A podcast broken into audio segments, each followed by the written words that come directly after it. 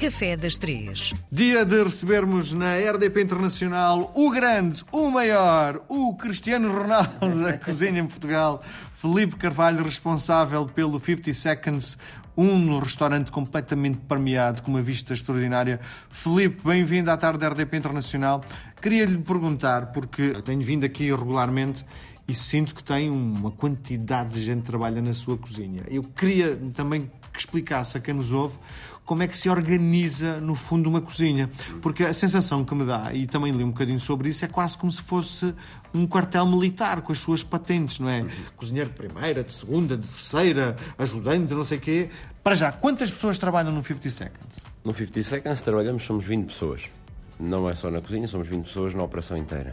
Uh, para 25 lugares. Uhum. Uh, contando a equipa de cozinha e de sala. A gente não dividimos quando falamos em equipa, falamos no geral toda a gente. Sim. Porque é assim que a gente vê o dia a dia e é assim que a gente faz o nosso serviço. Na cozinha, propriamente, temos. Na minha cozinha, como é que se divide? Temos a partida das carnes, partida dos peixes, partida do quarto frio, da pastelaria. que é isso do quarto frio? O quarto frio é onde se faz tudo o que é entradas frias, uhum. aperitivos, uhum. onde se limpa peixe, carne, legumes, mariscos, mas durante o serviço é onde saem as entradas frias. Pastelaria, e depois a, a chefia, a chefe executivo e o subchefe. Uhum.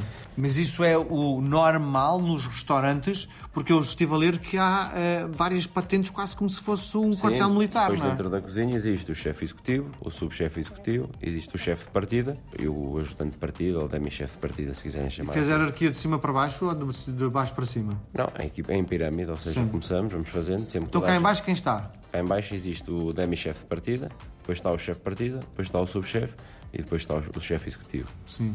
E o Felipe é o quê? É o Papa? Eu sou o chefe executivo. O chefe executivo, muito bem.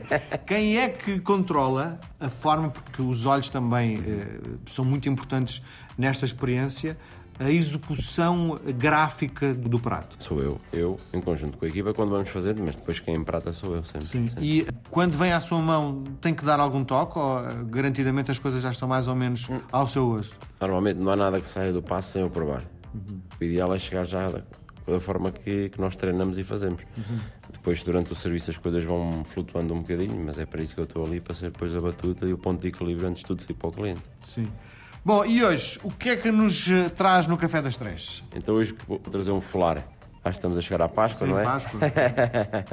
Ou já estamos na Páscoa. E o folar acho que é daquelas coisas que... Quem é, qual é a família portuguesa que não tem um folar na altura da Páscoa? Sim, com ovos, não é? No Norte sim, com ovos. Eu gosto com ovos.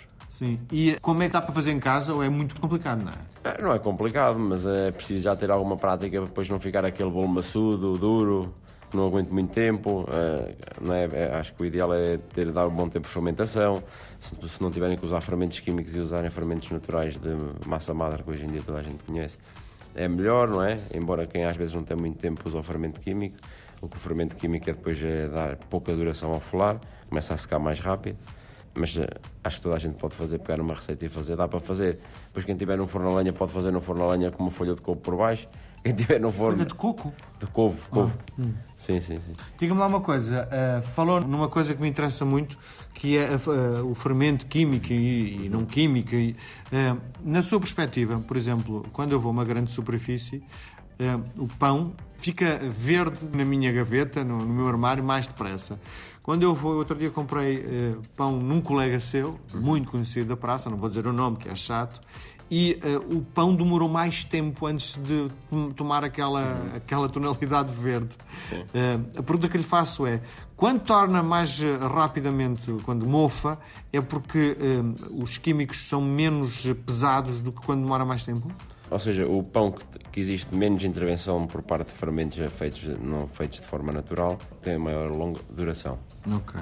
Uh, os, os, pães onde se usa fermento químico e tudo têm menos duração, não é? Pronto, então é isso. Então, uh, para quem nos ouve em casa, se comprarem algo e uh, mofar mais tarde, significa que provavelmente estou a fazer.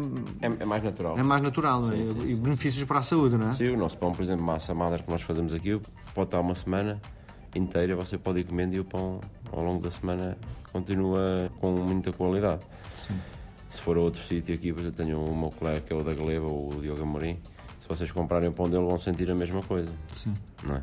Se comprarem um pão numa padaria, sem estar a falar em nomes, grandes superfícies, o que for, aquele pão que é muito bom no dia, mas no dia a seguir já está duro. Isso. Felipe Carvalho, fala quem sabe. Muito obrigado, até para a semana.